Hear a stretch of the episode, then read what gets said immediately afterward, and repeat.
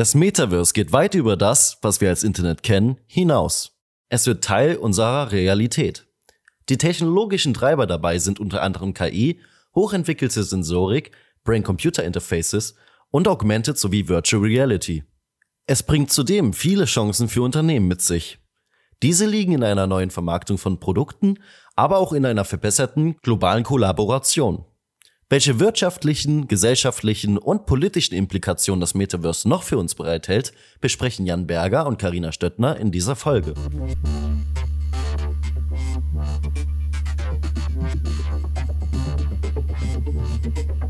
Planet Future. Heute schon in die Zukunft hören. Schön, dass du heute da bist, Jan. Äh, Gerne. Schon zum äh, dritten, zweiten Mal bei uns im Podcast. Zum dritten. Äh, der zweite war mit Dan. Ja, Und stimmt. der erste war, was ein Zukunftsforscher so treibt, wenn er. Und Softwareentwicklung hatten wir auch noch. Dann bist du das vierte Mal schon dabei. Die Zukunft der Softwareentwicklung. Ja. Das war einer der ersten oder mit der ersten. Ich, ich dachte, dass wir das beides zusammengepackt haben, aber Nee. vielleicht. Ach so, nee, nee, doch, Nee. stimmt, du hast recht. Die haben ja, wir am selben Tag genau. aufgenommen, aber ja. Also schön, dass du da bist. Heute geht es um was äh, ganz anderes. Und zwar reden wir über das Metaverse. Das Mhm. so ein bisschen als, ich will gar nicht sagen, das nächste Internet. Und ich bin mir auch sicher, dass du gleich noch mehr dazu sagen wirst, Jan. Aber ähm, jeder, der Pokémon Go kennt oder Fortnite spielt oder schon mal eine ähm, ja, VR-Brille aufhatte oder was mit Augmented Reality zu tun Ist hatte. schon mal der- durchs Metaversum gehüpft. Genau, der ist schon mal so ein bisschen in Berührung gekommen damit. Ähm, ja, also ihr seht schon, es gibt viele Entwicklungen momentan, aber Jan, kannst du noch mal für uns und für unsere Hörer und Hörerinnen sagen, was ist denn das Metaverse? Äh, ganz ursprünglich war, also es, es stammt aus einem, aus einem 90er Jahre Science-Fiction-Roman. Also da wurde dieser Begriff das erste Mal so verwendet. Und wie so häufig mit solchen Begriffen ne, gibt es immer so diese ganz große Buzzword-Gefahr, so, ne, hallo, jetzt sprechen alle über das Metaversum, beziehungsweise gewissermaßen ist der Trend schon vorbei. Also als, als Second Life ähm, so seinen Höhepunkt erreichte vor zwei, drei Jahren, da, da wurde relativ viel über das Metaversum gesprochen. Ich will mich auch gar nicht an der Begrifflichkeit aufhängen. Die, die ist nun mal da. Das, das können wir auch nicht ändern. Äh, Wir Zukunftsforscher können auch nichts dafür, dass irgendjemand mal anfing, von Megatrends zu faseln. Äh, Der Begriff hält sich trotzdem hartnäckig. ähm, Und, und da müssen wir einfach damit umgehen.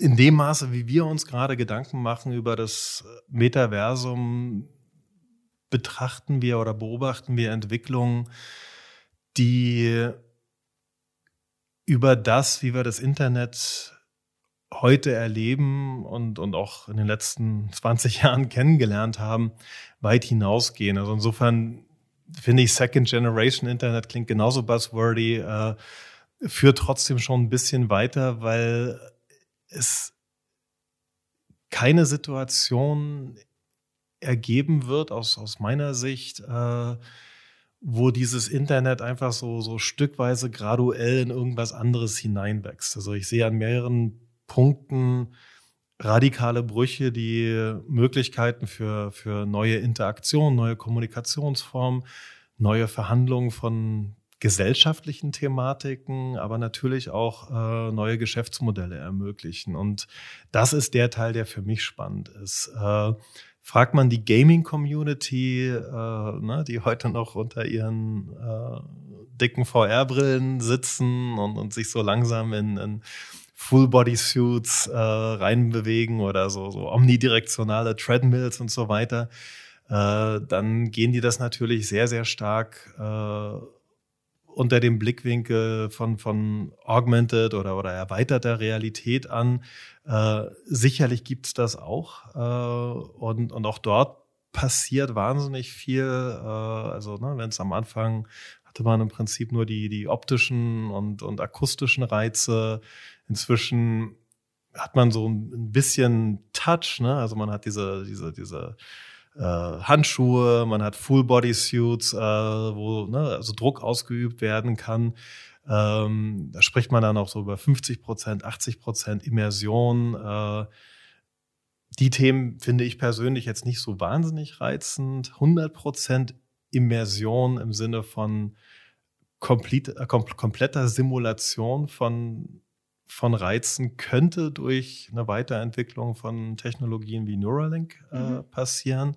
Wenn wir davon ausgehen, aber da reden wir wirklich über Zeithorizonte 30, 40 Jahre noch. Ne? Aber wenn wir da, darüber ausge äh, davon ausgehen, dass elektrische Signale direkt ins Gehirn äh, Sinnesempfindungen vorgaukeln, äh, ne? dann hat man da irgendwo so einen Chip zu sitzen und äh, und auf einmal riecht man Dinge, die gar nicht da sind, fühlt man Dinge, die gar nicht da sind, schmeckt man Dinge, die gar nicht da sind.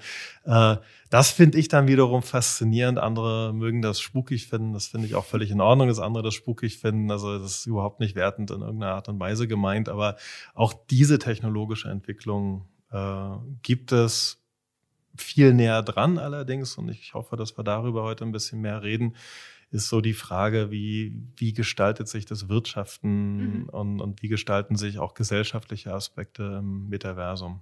Ja, da kommen wir auf jeden Fall auch nochmal zurück. Ähm, also ich finde es auch spannend, dass du sagst, dass man plötzlich Dinge sieht, die nicht da sind und schmeckt, die nicht da sind. Das kennt man momentan vermutlich eher von anderen Substanzen, die da mit entsprechenden Nebenwirkungen kommen. Also das ist auf jeden Fall ein spannender Punkt. Ich will es, bevor wir nochmal näher auf gesellschaftliche Implikationen und Wirtschaft eingehen, aber noch ganz kurz an einem äh, konkreten Beispiel entlanghangeln, um den Leuten mal so eine Vorstellung davon zu geben, wie das Metaverse konkret in 10, 20, 30 Jahren aussehen könnte. Also wenn ich mir jetzt vorstelle, dass ich äh, am Klamotten kaufen gehen will, was für mich mhm. schon mal ein Horror an und für sich ist, mhm. aber dann muss ich mich auch noch an einem Samstag ähm, mit tausenden Menschen in überfüllte Läden in der Innenstadt quetschen, was es noch mal einen Ticken schlimmer für mich macht, wie du dir vorstellen kannst. Und äh, nicht nur jetzt in Covid, sondern auch generell ist es natürlich nicht mhm. immer ideal. Und äh, die meisten Leute haben ja schon auch das Online-Shopping für sich entdeckt aus ein paar Gründen, die damit zusammenhängen. Es ist einfach super bequem, Dinge von der Couch aus zu bestellen. Und das Problem, das ich aber momentan noch sehe, ist, ich kann natürlich Kleidung nicht direkt anprobieren. Ich kann sie nicht anfassen, was ich manchmal wichtig finde, einfach einen Stoff mhm. mal anzufassen, wie sich das anfühlt. Wenn ich äh, einen Kuchen bestellen will, dann weiß ich nicht, wie er schmeckt. Ich kann kein Stück davon probieren. Mhm. Dafür muss ich momentan immer noch ähm, in einen Shop oder in einen Store vor Ort gehen. Wie können wir uns das vorstellen? Was wird sich im Retail daran zukünftig ändern? Ähm, ganz viel. Also ich meine, viele Retailer entdecken das Metaversum für sich. Und jetzt rede ich nicht über, was weiß ich, ich, ich mache hier einen neuen Online-Shop auf. Äh, das fängt an mit kleineren Beispielen wie, ja, man kann sich bei, bei über die IKEA-App äh, IKEA-Möbel in sein leeres Wohnzimmer hinein projizieren lassen. Und man bekommt schon mal eine Vorstellung davon, wie könnte das aussehen? Ne? Also ist das, was wir uns vielleicht vorher auf so einem Blatt Papier aufgemalt haben, äh, wo die Maße dann doch nicht so richtig stimmen. Also ist das tatsächlich stimmig oder nicht? Also oder sollten es doch zwei Couches weniger sein, weil das Wohnzimmer nicht genügend Platz hat? Ne? Das sind so Sachen, die die heute schon existieren. Ähm, äh, in, in weiteren Schritten werden Dinge dazukommen wie ähm, das mag jetzt vielleicht auch albern klingen, aber wird wahrscheinlich auch ein Stück weit Realität sein, ne? dass, dass Netflix so eine Art Kinoatmosphäre vorgaukelt. Ne? Auf einmal sieht man dann so an den Seiten des, des Kinosaals, wo man äh, in, in, so auf die Leinwand schaut, äh, dann aber doch wieder ja. Werbung eingeblendet. So, also dann ist es jetzt vielleicht nicht mehr die Eis- oder Bierpause nochmal kurz vorm, vorm Film, äh, sondern sehr, sehr stark personalisierte Werbung, die auch davon abhängt, ob äh, ob man auf gewisse Szenen im Film besonders reagiert ne? und, und entsprechend dann Product Placement äh, stattfinden kann. Also das auch, auch hier eigentlich nur eine Weiterentwicklung von Themen, die heute schon existieren. Spannend wird es dann tatsächlich an der Stelle, äh, wo es Geräte gibt. Also nehmen wir mal das, das Beispiel äh, Klamotten oder Schuhkauf. Ne? Also äh, könnte mir vorstellen, ähm, dass einige, sicher nicht alle Kunden, ne, aber dass einige Kunden tatsächlich sich so ein, so ein Virtual Reality Schuh zulegen, so wie es eine Virtual Reality Brille gibt, äh, der sich über Druck der Fußform anpasst und dann tatsächlich äh, ne, Laufmuster, Druckwege und so weiter äh, ausprobieren kann und das dann tatsächlich also anhand von schon hergestellten Schuhen auf den Fuß projizieren kann oder äh, möglicherweise dass der Fuß über diesen Virtual Reality Schuh dem Hersteller sagen kann, das wäre die ideale Passform. Ne? Also mhm. äh, in dem Paar Doc Martens äh, wird Jan, wird Karina ne, keine keine Blasen bekommen. Ne? Also und äh, und dann, aber dann entsteht tatsächlich schon etwas Neues, äh, weil dann werden Firmen in der Lage sein, ein Stück weit ihre Produktentwicklung an Endkonsumenten zu übergeben. Und das ist, das wird heute abstrakt postuliert äh, und es gibt es wird heute auch tatsächlich bis zu einem gewissen Grad natürlich auch gemacht, wo, wo Firmen Kunden einbeziehen in der Produktentwicklung, äh, äh, aber so UX-Themen, Design Thinking könnten nochmal ganz anders äh, aussehen, wenn sie durch ja. Technologie augmentiert werden. Ne? Und, und das wäre schon so der nächste Schritt, äh, woran heute auch schon gearbeitet wird. Ja, das, ich habe auch gerade überlegt, es ist sehr spannend, was da für ein Rattenschwanz an Dingen noch dranhängt. Also zum Beispiel, wenn ich jetzt einen Schuh anprobiere, der perfekt passt und der auch noch meiner Gesundheit gut tut, weil ich besser dann laufe mhm. ähm, und den ich entsprechend länger habe, äh, dann wirkt sich das ja auch wiederum auf eine Nachhaltigkeit aus. Ähm, und Absolut. als Kunde bin ich plötzlich am längeren Hebel, weil ich von Unternehmen ja irgendwann eine Erwartung dann stelle, dass äh, dieser Schuh mir perfekt passt. Ähm, das heißt, dieses ganze Ramsch-Thema wird in Zukunft vielleicht einfach nicht mehr funktionieren, weil Ramsch genau. kaufe ich nicht mehr, weil es mir nicht passt. genau. So, und es kann durchaus sein, also dass es davor eine Reihe von, von Mischformen gibt. Also ein, ein ganz tolles Experiment, was vor das vielleicht sogar schon drei Jahre her lief, war, war die äh, Store Factory von, von Adidas, die, die glaube ich, neun, Jahr, äh, neun Monate lang aktiv war im, im Bikini in Berlin. Äh, da ist man dann also einfach in so einen Full-Body-Scanner gegangen und äh, man konnte da sogar mit, mit Designs experimentieren, wie man sich bewegte. Dann haben Algorithmen da irgendwelche Strickmuster äh, äh, ne, erfunden. Also es war total tolles Erlebnis und dann bekommt man eben seinen Pullover maßgeschneidert, perfekt auf den, den Körper ja. abgestimmt, äh, mit einem individualisierten Muster äh, ausgedruckt. Ne? Wenn man das jetzt hochskaliert äh, und, und solche Arten von, von Experiences äh, schafft, äh, dann wird über kurz oder lang natürlich auch die Frage aufkommen, äh, wird es eine Relokation von der Textilindustrie aus Schwellenländern, wo sie sich heute befindet, Türkei, Bangladesch und so weiter, äh, wieder zurück nach Deutschland mhm. äh, gehen. Wird wahrscheinlich auch durch Trendthemen befeuert werden, wie ne, Rückbesinnung, mhm. Verkürzung von Lieferketten, die jetzt ganz stark, also durch, durch Covid, also auch nochmal äh, befeuert wurden. Also zumindest ist gesellschaftliches Momentum für solche Themen da. Technologisch ich glaube, die ersten Hemden, die vollautomatisiert geschneidert worden sind aufgrund von, von Bodyscans, das ist eine Technologie, die 1998 schon das erste Mal ausprobiert wurde. Ne? Und äh, äh, aber wie gesagt, die Technologie ist inzwischen so billig geworden, äh, dass es Store Factories geben kann oder dass man möglicherweise schon existierende Devices, die im Haushalt da sind, äh, so tweakt, dass Körpermaße übertragen werden können und dann vielleicht in Deutschland in irgendeiner vollautomatisierten Fabrik ähm, ja, Anzüge entstehen, Jacken entstehen, Kleider entstehen und die dann nach Hause geschickt werden. Und ja, mhm. und dann gibt es eine Passgenauigkeit. Das Berührungsgefühl bei Textilien, ich glaube, dafür bräuchte man noch eine, eine deutliche Weiterentwicklung von diesen äh, äh, Gadgets, die, die heute zwar auch schon existieren, also ne, Gamer haben Gaming-Handschuhe, äh, die Druck übertragen, aber so die Granularität von Textilien ist dort noch nicht da, aber ein, zwei Gerätegenerationen weitergedacht, äh, wird auch ja, das kommen. Kann das funktionieren. Also um es ganz kurz nochmal festzuhalten, zwischendrin jetzt, ähm, und um es auch nochmal so äh, klarzustellen. Das Metaverse ist nicht irgendeine Technologie, die auftaucht, sondern das Metaverse ist ein Zustand, eine Welt, in der wir uns bewegen werden, die sich jetzt nicht mehr ganz klar von der Realität unterscheiden lässt. Also jetzt auch nicht genau. zwangsläufig ein Spiel, in das man reinhüpft. Und die wird aber, also das Metaverse an sich wird befeuert durch diese Technologien. Also KI, ähm, 3D-Druck äh, für eine örtliche Produktion, ähm, ähm. solche, also Augmented Reality und Virtual Reality sind einfach Teile dessen, aber an und für sich nicht das Metaverse selbst. Nein, das ist es nicht, sondern das, also wie gesagt, das Metaverse ist, ist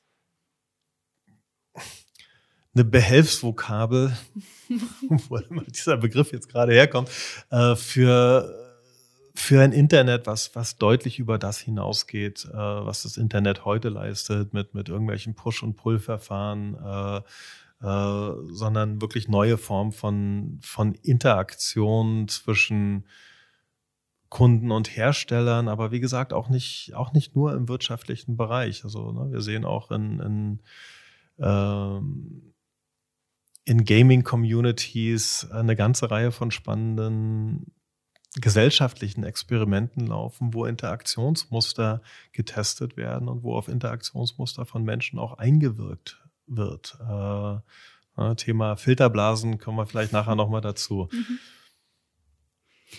Ähm, wenn wir noch ganz kurz bei Unternehmen bleiben, und dann mhm. würde ich auch tatsächlich auf Gesellschaft und äh, politische Implikationen überleiten. Was bedeutet das jetzt für Unternehmen für die Positionierung am Markt? Also mhm. ist Metaverse tatsächlich dann eine Sache von in 30 Jahren und ich kann so ein bisschen mhm. hinten anstellen oder wie, Nein. wie sieht Also das Metaversum hat heute schon begonnen. Äh, und, und wie gesagt, da rede ich jetzt nicht nur über, über Dinge wie äh,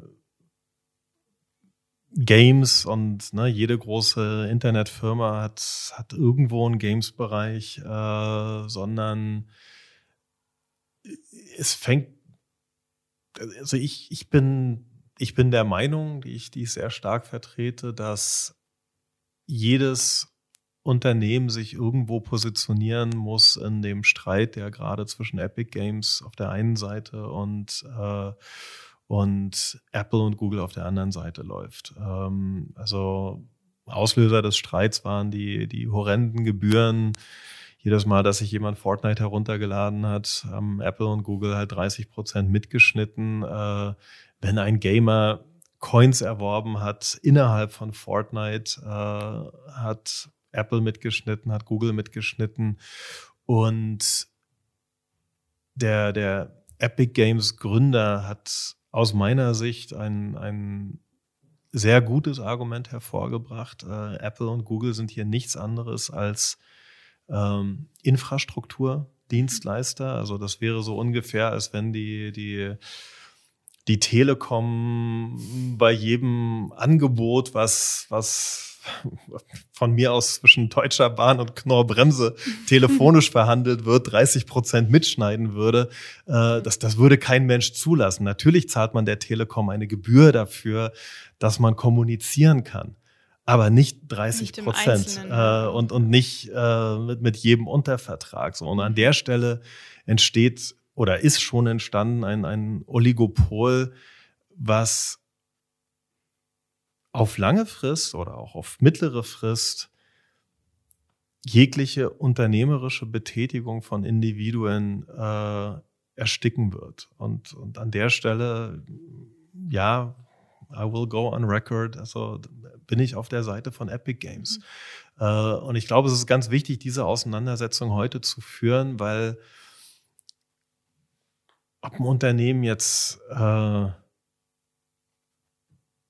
Lebensmittel verkauft, Möbel verkauft, Kleidung verkauft oder ob ein Unternehmen äh, Serviceangebote im, im Internet anbietet, ob ein Künstler seine, seine, seine Musik dort verkauft, äh, 30 Prozent sind zu viel. Äh, Punkt aus Ende der Geschichte äh, aus meiner Sicht und äh, und ja zwei Prozent wären angemessen, wären vertretbar, wenn man es in den Prozentsätzen äh, haben will. Fixpreise wären auch denkbar und, und auch vertretbar und möglich. Mhm. Äh, aber hier muss etwas passieren und hier muss sich auch wirklich jedes Unternehmen fragen, in dem Maße wie Unternehmen vor 20 oder 15 Jahren anfingen, Online-Strategien zu entwickeln. Also sprich, äh, ne, ich gehe auf, auf Kundenakquise im Internet. Äh, was ist es mir wert, in einen, in einen Dialog mit den Kunden hineinzutreten? Ne? Will ich mich hier von, von Apple oder Google äh, knebeln lassen? Äh, will ich zulassen, dass die 30 Prozent mitschneiden oder oder verstehe ich ein zukünftiges Internet, ob das jetzt Metaversum heißt oder wie, wie immer dann die Begrifflichkeit sein wird, äh, oder möchte ich tatsächlich freien Handel, freien Austausch. Uneingeschränkt von den Internetgiganten äh, haben. Und ja, und ich denke, es gibt gute Argumente für beide Seiten, aber dieser, dieser man kann es schon Kriegsschauplatz nennen, der, der ist jetzt eröffnet. Äh, und das, da das, müssen sich Unternehmen positionieren. Das wäre auch tatsächlich meine nächste Frage gewesen, ob ähm, Apple, Google, Microsoft, so die, die großen Player, die momentan ja durchaus das Internet auch bestimmen, tatsächlich im Metaverse sich auch fortsetzen werden. Ähm, oder ob es ganz neue Player gibt und man als kleiner Player jetzt nochmal eine Chance hat, neu anzufangen sozusagen. Äh, sowohl als auch. Also Microsoft äh, ist nicht bekannt dafür, 30 Prozent mitzuschneiden bei allem, was auf Microsoft mhm. passiert. Äh, also da hat Microsoft eine andere Policy, äh, gibt sicherlich auch kritikwürdige Aspekte, äh, aber ich, ich würde Microsoft hier aus dieser Gleichung ganz bewusst rausnehmen. Ne? Also es sind, es sind eher wirklich diese, diese Provider, ne, App, App Stores, äh, ob die jetzt bei Apple sind oder bei Google sind, äh, wo, wo sich dieses Oligopol herausgebildet hat. Äh, natürlich haben wir dann Cloud-Dienstleistungen und da kann man dann, ja, da kann man jetzt überlegen oder, oder nachdenken darüber, wie lang setzt sich das Cloud-Geschäft fort äh, unter, dem, unter dem Stichwort äh, Big Data. Ne? Also wir, wir sammeln wir sammeln Daten, ne? also es gibt halt dieses ungeschriebene äh, Gesetz. Ne? Ich, ich gebe mal, ich stelle meine Daten zur Verfügung, so wie viele andere auch, äh, beziehe dafür praktische kostenlose Dienstleistungen. Aber die Frage ist dann an der Stelle auch schon aufgeworfen worden von, von George Gilder in Life After Google äh, oder beziehungsweise, ich, ich glaube, es war sogar Eric Schmidt, den er hier zitiert hat, ne? Äh, wenn du wenn du kostenlose Dienstleistungen in Anspruch nimmst, wirst du zum Produkt. Mhm. Äh, und, äh, und an der Stelle ist tatsächlich ein großes Fragezeichen. Äh, werden Distributed Ledger Technologien, ne, also Blockchain Technologien, Hash Technologien, äh, dazu führen, äh, dass Big Data bis zu einem gewissen Grad äh, eingehegt wird. Natürlich braucht man viele Daten, um gute künstliche Intelligenz zu entwickeln, aber werden Google und Apple in Zukunft bereit sein, für diese Daten zu zahlen, äh, um dann künstliche mhm. Intelligenzen mhm. zu entwickeln? Kommen neue Player auf den Markt? TikTok ist ein neuer Player auf dem Markt. Nebenbei faszinierend, wie die Denke von TikTok äh, ist bei der Entwicklung von Algorithmen. Die hebt sich deutlich ab von dem, was Facebook zum Beispiel äh, im selben Bereich macht. Äh, und ja, da, da wird es Raum für neue Player geben. Und ganz ehrlich hoffe ich auch, äh, dass sich hier eine Landschaft, die sich ja, Ende der 90er Jahre anfing aufzubauen und eigentlich so die letzten 20 Jahre lang das, das Internetgeschäft dominiert hat. Äh, es wird Zeit für eine Disruption, weil das Silicon Valley glänzt nicht mehr. Es ist äh, also der gesellschaftliche Mehrwert, den das Silicon Valley in den letzten fünf Jahren hervorgebracht hat, äh, ist, ist ein Bruchteil dessen, äh, was es noch Anfang der 2000er war. Und da, da freue ich mich auf die neuen Innovationen, ja. die entstehen. Die spannende Frage an der Stelle wird natürlich sein, wo entstehen diese Innovationen? Da wird ganz viel aus China kommen und das wirft dann natürlich sofort wieder eine Frage gesellschaftlicher Ethik auf. Äh, ne, werden wir in Deutschland groß genug sein, um von China lernen zu können, ohne Angst zu haben, dass wir damit Chinas politisches System übernehmen. Äh, diese Größe wünsche ich mir von einigen Unternehmen, aber da sind eher so die Abwehrreflexe aus dem Kalten Krieg noch mhm. da, so, ne?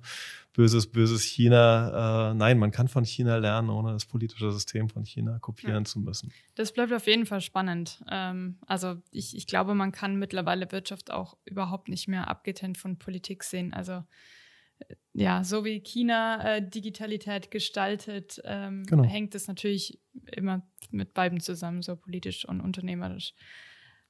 Ich will noch auf äh, gesellschaftliche Aspekte übergehen. Also meiner Generation wird von der etwas älteren Generation dann ganz so vorgeworfen, dass wir so viel am Handy hängen und gar nicht mehr nach draußen gehen, mit unseren Freunden spielen. Ich setze dem immer entgegen, dass ich sage, wenn ich am Handy hänge, ist es auch sozial. Ich kommuniziere mit Freunden und Freundinnen auf der ganzen Welt über mein Handy und sozusagen ist es sozial, aber anders. Ähm, mhm. ein anderes, was man nicht kennt. Wie wird es dann im Metaverse aussehen? Also was ich über WhatsApp momentan nicht abbilden kann, was natürlich jetzt vor allem in Covid-Zeiten sehr schade ist, ist eine Umarmung oder mal äh, ein äh, Ja an der Hand genommen werden, ein Kuss auf die Stirn. Das ist noch nicht möglich. Das wäre manchmal schön, vor allem wenn man seine Oma jetzt drücken könnte. Ja. Ähm, wie könnte sowas im Metaverse aussehen, Sozialität an sich? Ähm, also es gibt tatsächlich Gadgets, wie gut die sind, das weiß ich jetzt nicht, weil ich es nicht ausprobiert habe, äh, aber wo, wo man tatsächlich auch einen Zungenkuss über 10.000 Kilometer simulieren kann. Ne? Also äh, das ist auch schon ein altes Gadget, also vier, fünf Jahre alt. Ähm, jetzt weiß ich nicht, also ob du deine Opa, äh, deine, deine, deinen Opa, deine Oma dazu bewegen könntest, in so ein Full-Body-Suit äh, einzusteigen, aber dann könntest du sie auch drücken. Äh, wer dafür offen ist, wird möglicherweise diese Gelegenheit dafür nutzen. Ähm, und und auch hier, es ist hybrid. Ähm, meine Eltern haben mit der Musik, die ich gehört habe und mit dem Lifestyle, der damit einherging, in den 80er Jahren gefremdet und sie tun das bis heute. Ne? Also das ist, äh, das wird sich wahrscheinlich auch nie ganz abstellen lassen. Äh, und, und da wird es Generationenthemen geben. Und, und äh, und auch du wirst eines Tages ein Alter erreichen, wo du dich fragst, so diese 20-Jährigen heute und 15-Jährigen, was machen die eigentlich? In den Full Bodysuits, was machen die? genau, aber die Wahrheit ist, und das ist eben die andere Sache, das erlebe ich auch bei meinen Kindern, ne, die äh, ähm, ich versuche auf sie medienpädagogisch einzuwirken im Sinne von ähm, lerne zu unterscheiden, was was echt, was valide und was fake ist. Äh, und das ist nicht mhm. einfach. Mhm.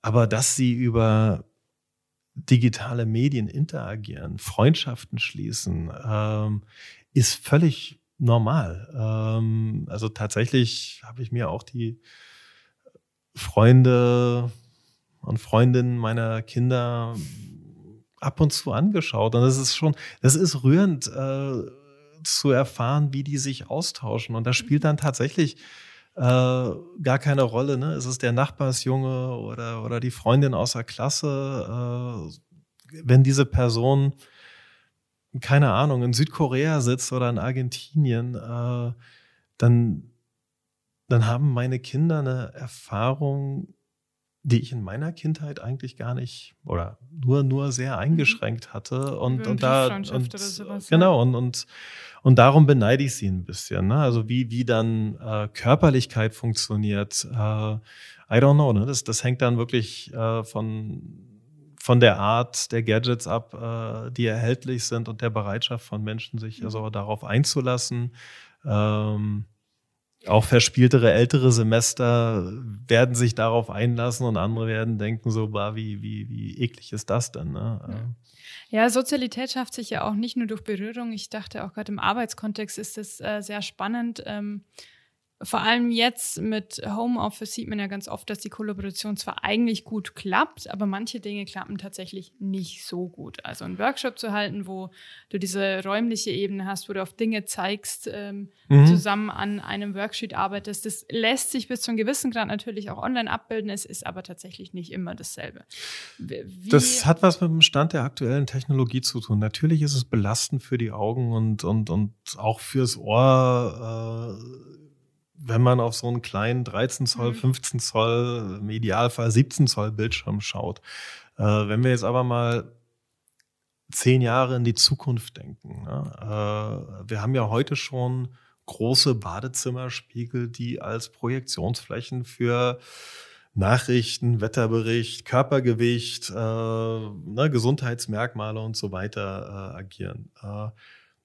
Solche Dinger kann man auch als Scheiben in, in, in Offices einbauen oder, oder die Balkontür oder die Fensterscheibe in der eigenen Wohnung. Und dann hat man noch mal ein ganz anderes Erleben. Also man starrt nicht immer irgendwie fix auf den, auf diesen einen Bildschirm. Man muss nicht ständig irgendwie ein, ein, Handy in der Hand tragen. Also Handys sind, was das angeht, also eigentlich völlig bekloppte Geräte, ja, weil. Also, vollkommen misskonstruiert eigentlich.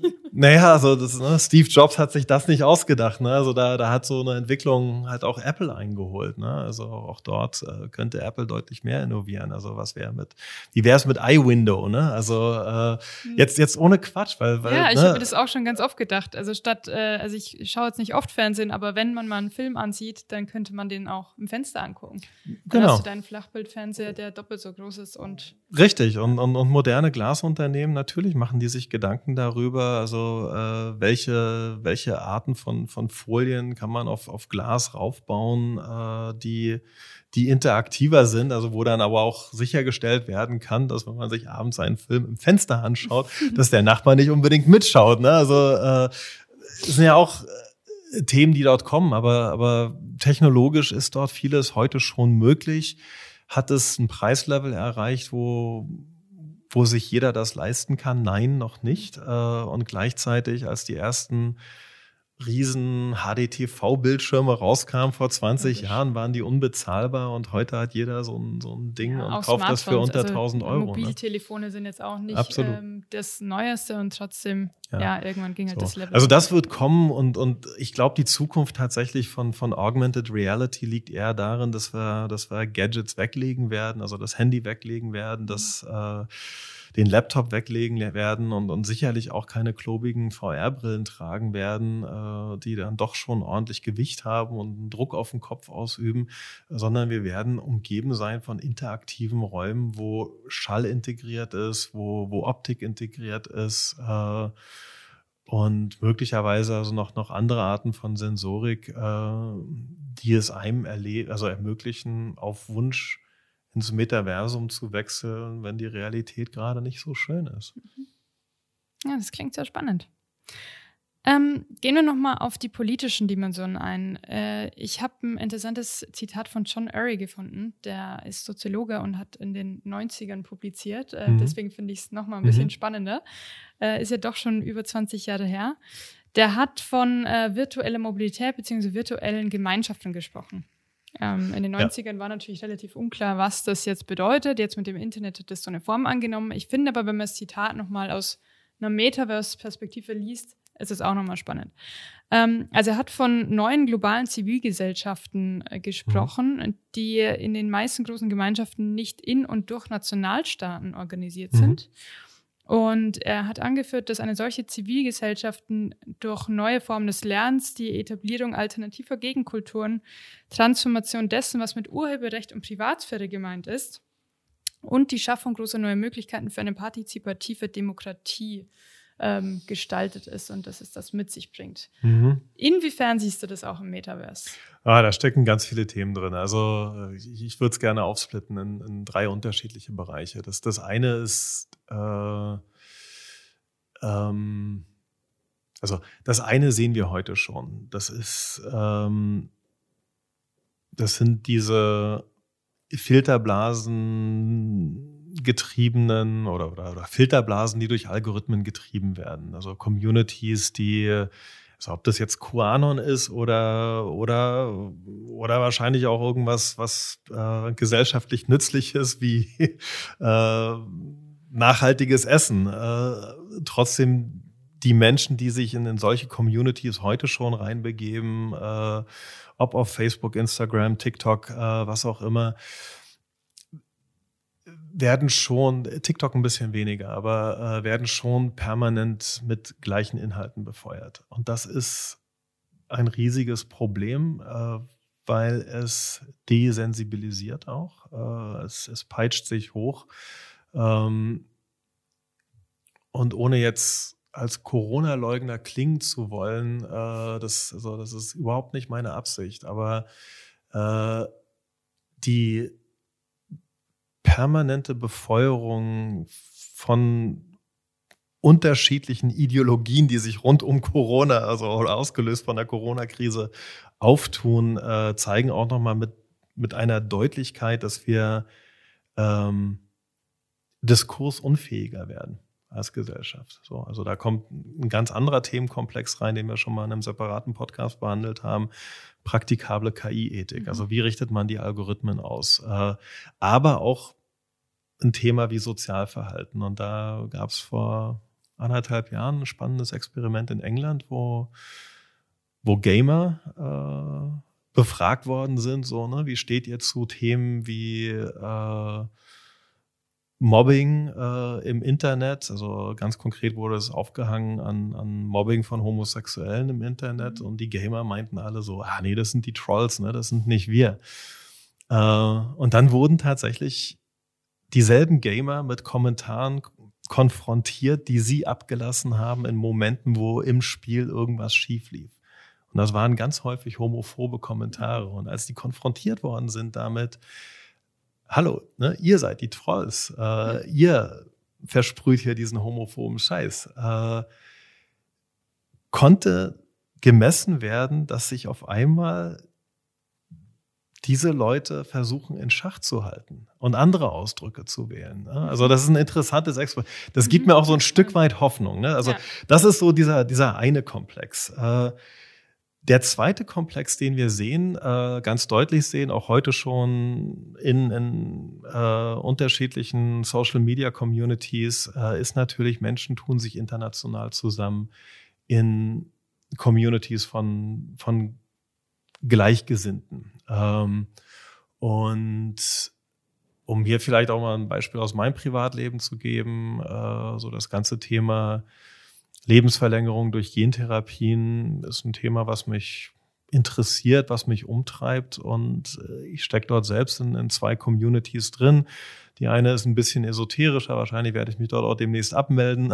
also so, so, so transhumane, transhumane Religiosität, die dort äh, sehr stark versprüht wird. Aber eine andere ist also sehr, sehr ne, Science Evidence Based. Ne? Und, und, und man, man sieht so, Ne, am Anfang war das alles eine Suppe, das spaltet sich auch auf und ich habe inzwischen Freunde in Israel und Russland, also tatsächlich Freunde, die ich auch regelmäßig konsultiere zu Themen, die ich noch nie in meinem Leben gesehen habe.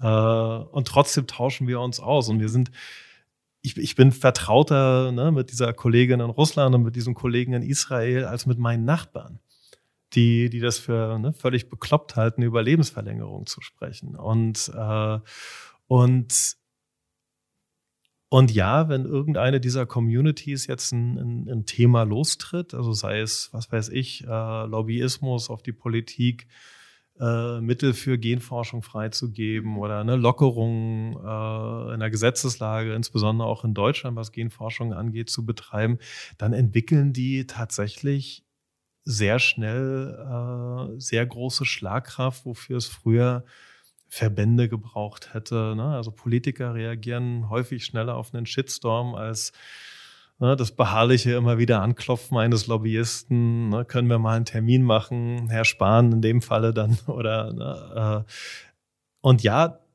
das ist genau der Punkt, der hier in den 90er Jahren vorhergesehen wurde. Also Leute, die einen gewissen Wertekanon, ein gewisses Weltbild teilen, können sich heute sehr leicht zusammenschließen und tatsächlich auch global auf Politik einwirken, finde ich gut. Mhm. Äh, aber ist eine Herausforderung natürlich auch für Politik. Ja. Also das heißt, wir können uns vielleicht vorstellen, dass in der Zukunft ähm, Nationalitäten, zumindest im Metaverse, äh, nicht mehr maßgeblich äh, dafür entscheidend sind, ähm, welchen Regeln ich folge auch, äh, sondern sich eher Personen über Wertegesellschaften, Wertegemeinschaften definieren. Genau. Ähm, genau. Und, und, und auch hier sehen wir, Auch hier sehen wir Entwicklungen, äh, jetzt muss ich wirklich vorsichtig formulieren, weil ich an der Stelle nicht unbedingt mir eine politische Intervention wünsche. Ähm, aber ich, ich greife jetzt einfach mal so, so ein Beispiel raus. Also äh, eine Handelsplattform, die die verhindert hat, äh, dass Wucherpreise für Klopapier in einer Situation, wo ne, Hamsterkäufe von Klopapier gemacht worden sind, hat etwas Gutes getan. Und gleichzeitig darf es aus unserem bisherigen politischen Verständnis heraus eigentlich nicht passieren, dass ein Unternehmen eine solche Marktmacht hat, äh, dass sie global oder auch national mhm. Preise diktieren kann. Äh, so, also hier könnte man argumentieren, wurden Gesetze überschritten, wurden Gesetze überbrochen, gleichzeitig gab es einen echten Nutzen für die Bevölkerung. Also ne, wozu soll auf eBay oder Amazon auf einmal das Klopapier den 20-fachen Preis haben, bloß weil Leute in, in, in, die Supermärkte rennen und das Klopapier leer kaufen. Ähm, und, und, und da sehen wir genau die, die, die Schwierigkeiten, die wir heute haben mit Gesetzen, die aus einem, aus einem vor digitalen Zeitalter kommen und gar nicht die Entwicklungsgeschwindigkeiten haben, äh, ja, auf, auf, auf solche Sachen äh, so schnell zu, zu reagieren. Ähm, bin gespannt, wie die Politik damit umgehen wird. Ich glaube, die Politik wird es auch lernen müssen. Und ich meine das jetzt überhaupt nicht mit erhobenem Zeigefinger. Es ist wirklich ein Lernprozess von Gesellschaft und Politik und, und sehr viel Dialog, äh, wie Gesetze auch vielleicht ein Stück weit generischer formuliert werden, weil so äh, ne, feste Metrik funktioniert an vielen Stellen in so einer Gesellschaft nicht mehr. Und da und müssen wir gesellschaftlich nicht, klüger werden. Ja, und ich, ich finde auch im Internet schon, du kannst als Gesetzgeber sehr viele Aspekte gar nicht mitdenken, weil sie dein Land oder deine Nation erstmal gar nicht betreffen und im Internet du aber eine globale Gemeinschaft Absolut. hast und entsprechend Dinge anders behandelt werden müssen. Genau. Ich finde es auch gerne schon spannend, also auch schon im Internet an sich, aber natürlich mit dem Metaverse wird sich das noch ähm, verstärken, dass man sehr einfach den Reglements seines eigenen Landes entfliehen kann, indem man zum Beispiel online in eine Bibliothek geht und ähm, zensierte Bücher liest. Absolut, also das, das war dieses, dieses sehr schöne Minecraft-Beispiel mit dieser Uncensored Library, wo Aktivisten ja, äh, zensierte Texte in ein ja, virtuelles Gebäude hineingepflanzt haben. Und äh, ja, dann war es schwierig für repressive Regime wie Russland oder Saudi-Arabien oder auch China, ähm, das zu zensieren. Also will man, will man wirklich der gesamten Bevölkerung das Minecraft-Spielen verbieten, äh, das, das überlegt, überlegen sich Gesellschaften zwei oder dreimal. Und ja, auch dafür, also auch, auch diese Form von politischen Aktivismus werden wir mehr sehen.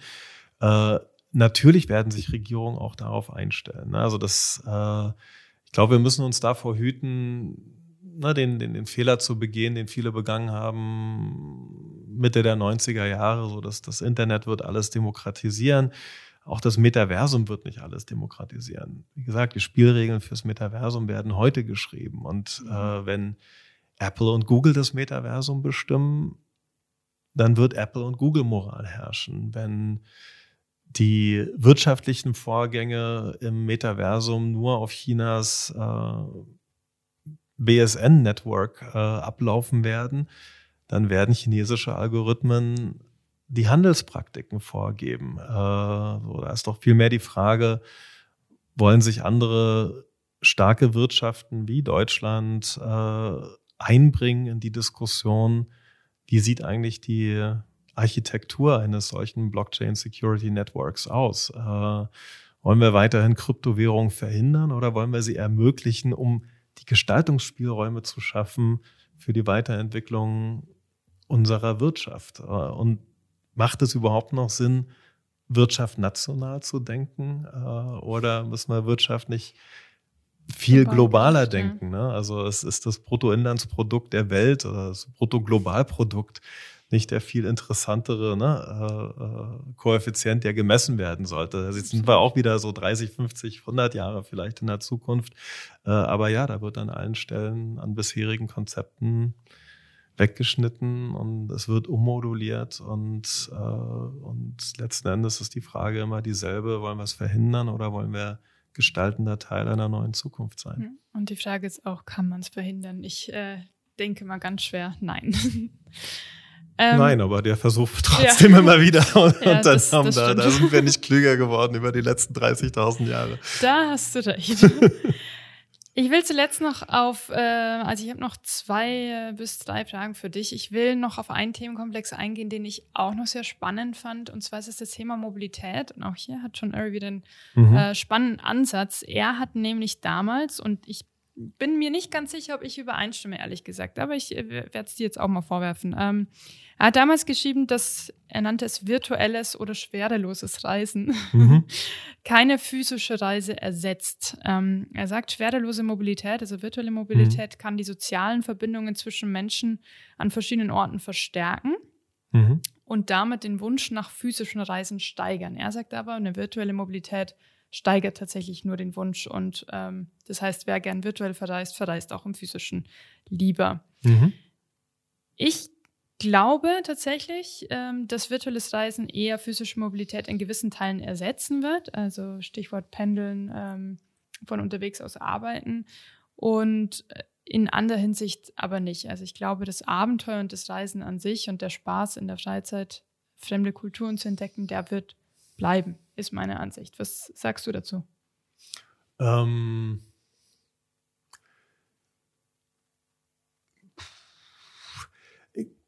auch hier wird es jede Menge Mischformen geben. Ähm, also wenn wir jetzt mal ganz brutal spinnen und wir gehen jetzt wirklich mal so 100 Jahre in die Zukunft und wir haben diese Implantate, die äh, aufgrund von irgendwelchen Stromstößen in unser Gehirn äh, unsere Sinne so beeinflussen, dass wir Dinge komplett so wahrnehmen, als wäre es die totale Realität. In so einem Szenario würden Reisen wahrscheinlich wirklich überflüssig sein, weil ein Mensch den Unterschied zwischen Realität und Virtualität gar nicht mehr erkennen kann, aber die, die 18 Stunden Reisezeit nach Australien zum Beispiel äh, und dann vielleicht nochmal weitere zwölf Stunden, um ins Outback zu kommen, äh, die hat man dann nicht mehr. Ne? Also man hat, also das, das ist so, ne, früher die, die, die Trekkies unter uns äh, fanden die Holo-Suites ganz toll äh, und so könnte man sich das vorstellen. Ich glaube, ja, äh, also an der Stelle, wo man zwischen echt und virtuell nicht mehr unterscheiden kann, ähm, hat sich das Thema Reisen anders mhm. definiert. Aber bis wir dorthin kommen, äh, bin ich eigentlich bei dem Zitat, was du gerade äh, gesagt hast, dass dass virtuelles Reisen einem Anregungen gibt, äh, wo man vielleicht wirklich gerne selbst hinfahren möchte, um um die Gerüche, um die Geschmäcker, um die, die, die optischen Sensationen, ne? also was weiß ich, der, der Sonnenuntergang in der Südsee oder, oder die große afrikanische Sonne vor der Savanne oder sowas, also selbst erfahren möchte. Äh, ich glaube, da, da wird es dieses, dieses Fernweh befeuern. Äh, was es sicherlich auch gibt, natürlich äh, ganz stark im Arbeitskontext. Die die Notwendigkeit, zu einem Meeting zu reisen, es kommt wirklich aufs Meeting an. Äh, ich, ich glaube, an der Stelle wird sich Reisen deutlich verringern. Das haben wir jetzt auch während Covid gesehen und äh, auch jetzt in den Monaten, wo, wo es Lockerungen gab, ja, ich saß dann tatsächlich wieder gern im Zug. Ich saß auch weiterhin ungern im Flieger, äh, also einfach, weil es so furchtbar eng war. Ich fliege sehr gerne, aber äh, wenn selbst in der Business Class ich mir die Knie am Vordermann schubber, dann macht es einfach keinen Spaß. Ähm, und ähm, äh, ja, da frage ich mich auch, ne, können wir das nicht lieber online machen, weil es geht schneller, mhm. es ist bequemer.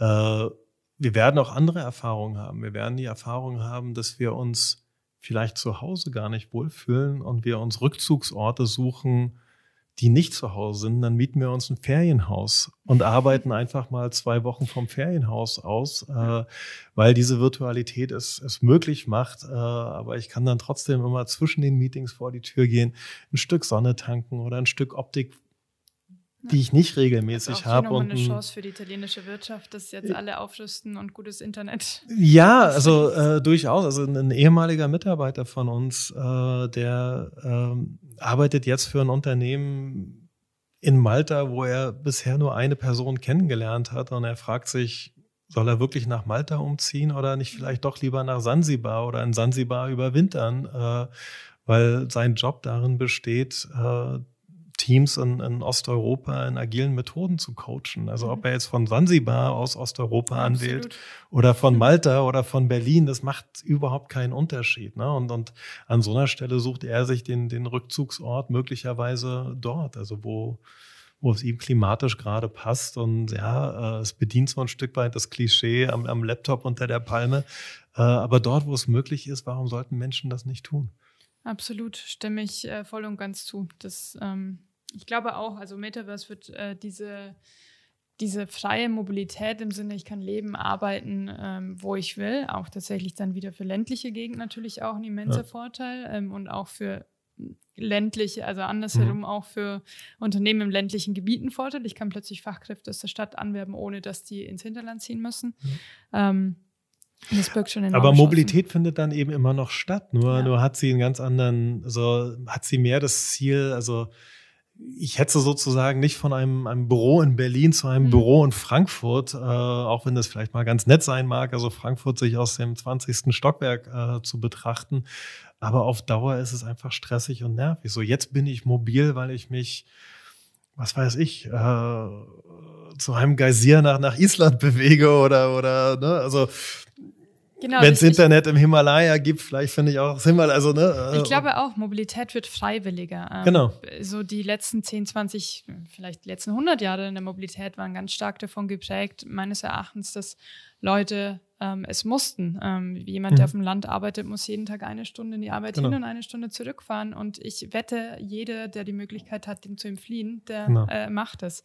Ja. Und von dem her, ich glaube auch, Mobilität wird sich hin zu Freizeit, Spaß und Abenteuer entwickeln ja. und weniger zu einem Muss und einer, einer, einem Zwang. Ja, und, und das Thema hast du noch nicht, aber ich habe es im Augenblick. Also ja, ich habe die letzten zwei Wochen genossen, weil es waren Herbstferien in Berlin und ich konnte mit meinen Kindern weg an einen Ort, der ne, nicht von den permanenten, zum Teil sehr bornierten Debatten in Deutschland geprägt war. Ich habe trotzdem weitergearbeitet äh, und und an der Stelle habe ich mir gewünscht und ein Stück weit meine Kinder auch, ach, wenn wir doch hier bleiben könnten und mhm. Unterricht, das einfach nur über Homeschooling abbilden könnten, das wäre auch schön. Ne? Also es gibt dann wirklich so Phasen im Leben, wo, wo äh, ja, wo, wo diese ja, so gerade auch, ne, wir gehen jetzt in den November rein und mhm. die graue Jahreszeit hat angefangen. Ne? Also äh, das wäre schon schön. Ob wir das für alle sieben Milliarden Menschen der Welt gleichermaßen bewerkstelligen können, ich glaube, das ist noch, das ist noch ein gutes Stück weit weg. Und ich glaube, da müssen wir auch so ein Stück weit ehrlich mit uns sein. Äh, einige dieser Themen, die wir heute besprochen haben, sind leider derzeit nur für eine Elite zugänglich. Äh, und auch dort ist aber so ein Stück weit Hoffnung, dass das Metaversum diese, diese starken Kontraste in, in Zugang zu Technologien, Zugang zu Bildung ähm, äh, uns helfen wird, global zu überwinden. Mhm. Ähm, und wenn wir davon ausgehen, ja, zwei Milliarden Menschen haben jederzeit und vollumfänglich Zugang zum Internet und dann gibt es nochmal anderthalb Milliarden, die das eingeschränkt haben, aber es gibt auch zwei Milliarden, die nichts davon haben. Und auch das müssen wir berücksichtigen. Und, und diese zwei Milliarden, also auch um das mal ganz klar und deutlich zu sagen, leben nicht alle in den unterentwickelsten Regionen Afrikas oder Asiens. Äh, wir haben auch im, im deutschen Hinterland äh, Bevölkerungen, die bis zu einem gewissen Grad entrechtet sind und nicht den gleichen Zugang zu Digitalität, zu neuen Bildungsformen, zu neuen Mobilitätsformen haben. Und das ist ein Bereich, wo ne, wir als To Be Head uns auch gerne anbieten, mit der Politik und der Zivilgesellschaft darüber zu reden, wie Verfehlungen der Vergangenheit, äh, und da geht es nicht um ein Blame Game, sondern die sind einfach da, äh, in Zukunft aufgehoben werden können. Und was sind tatsächlich die Zukunftsthemen, um gleichen Zugang zu Zukunftstechnologien und äh, Zukunftsentwicklungschancen zu ermöglichen. Ja, absolut. Und ich sehe da auch, das ist ja kein Thema, das man macht, um, äh, also nicht nur deswegen macht, damit es allen Leuten besser geht, sondern es birgt ja auch unfassbare ungenutzte Chancen. Also wenn ich mir jetzt vorstelle für einen Arbeitsmarkt, was es bedeutet, plötzlich ja. ähm, auch bildungsferne oder strukturschwache Regionen mit einzubeziehen, ähm, da liegt unfassbar viel Natürlich. Human Resources, die, die man äh, nutzen kann und die uns auch in absehbarer Zeit einfach fehlen werden. Ja. Richtig. Ich habe noch eine Abschlussfrage, die ist, ähm, ja, noch so ein Stück weiter gedacht, äh, wenn das Metaversum schon Realität ist und wir alle schon ganz easy peasy darin leben und äh, darin interagieren. Was denkst du, welche evolutionären oder kommunikativen Auswirkungen könnte das Metaverse in einer sehr, sehr weiten Zukunft natürlich, und das ist jetzt auch ein oh. bisschen spinnende Frage, auf die Menschheit haben? Also ich merke es natürlich jetzt schon, wenn ich ähm, was google, dann passe ich meine Art und Weise, wie ich Google an, weil ich weiß, ich bekomme in einer anderen Formulierung eine bessere mhm. äh, Suchergebnisse. Oder wenn ich ähm, zum Beispiel mich bewege, wenn ich, äh, ich kann mir vorstellen, wenn man sich ständig nur im Metaverse mhm. bewegt und nicht mehr auf Reize reagiert, weil etwas runterfällt und ich weiß, es ist kein echter physischer Gegenstand, sondern ist natürlich nur irgendwie ein Hologramm oder ein Augmented Reality, dann ducke ich mich irgendwann nicht mehr. Aber wenn dann wirklich mal was runterfällt, mhm. dann bin ich natürlich ähm, ja, ähm, getroffen.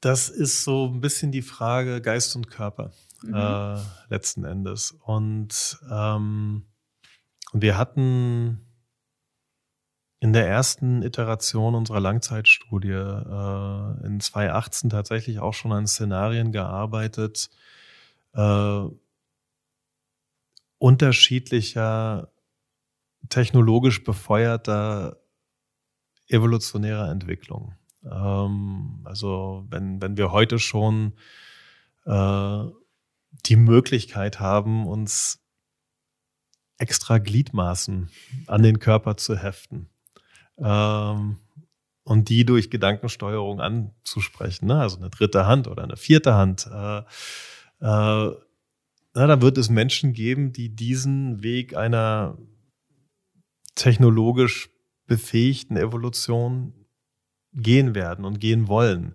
Und es wird Menschen geben, die das alles für Teufelszeug halten und sich also ganz bewusst zurückziehen in, in ihre rein natürliche Nische, die dann vielleicht sogar, was weiß ich, also die Zugabe von, von Schmerzmitteln bei, bei furchtbar schmerzhaften Geburten ablehnen werden. Ne? Und, äh, und an so einer Stelle ist natürlich das Potenzial da, dass sich evolutionär die, die Menschheit auch in unterschiedliche Richtungen bewegt. Und gerade auch der Zeithorizont, den du angesprochen hast, wird ein Zeithorizont sein, wo es Marskolonien geben wird, wo es Mondkolonien geben wird und äh, die Menschheit ähm, nicht mehr nur von einem Planeten abhängt und auch andere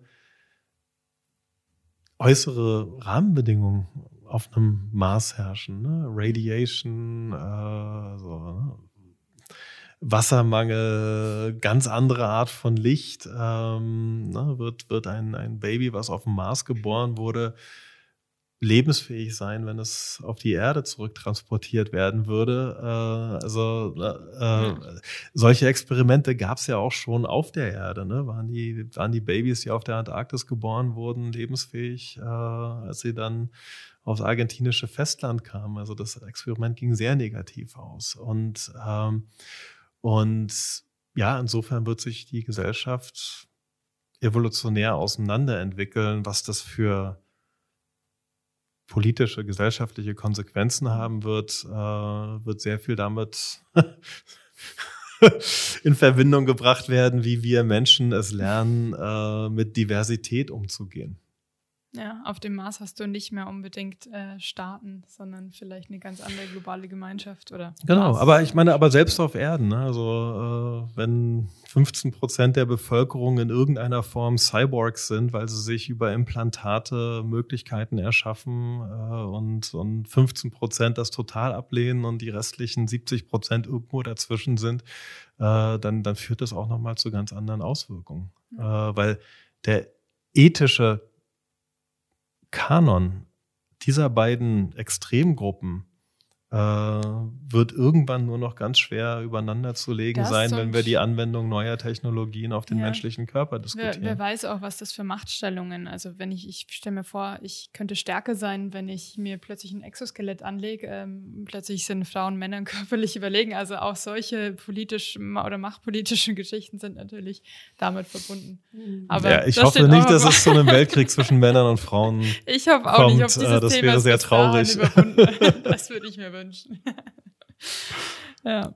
Ja, lieben Dank, Jan. Äh, war ein sehr interessantes Gespräch und äh, ich hoffe, wir sehen uns in Zukunft wieder öfters in Person und nicht nur übers Metaverse, aber natürlich beides in Covid-Zeiten auch gut, dass es existiert. Genau. Ja, dank dir, Karina.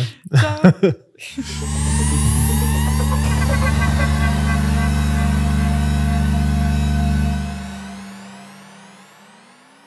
Das war der Podcast Planet Future. Heute schon in die Zukunft hören. Wir sind Teil des To Be Ahead Think Tanks in Leipzig. Produziert wird der Podcast von Jeremy Beckers. Mehr Informationen zu unseren Business Think Tanks und Studien erhaltet ihr auf thinktank-universe.com. Ihr könnt uns unterstützen, indem ihr die Folgen teilt oder uns auf iTunes bewertet. Vielen Dank fürs Zuhören und bis zur nächsten Folge. Euer Team von Planet Future.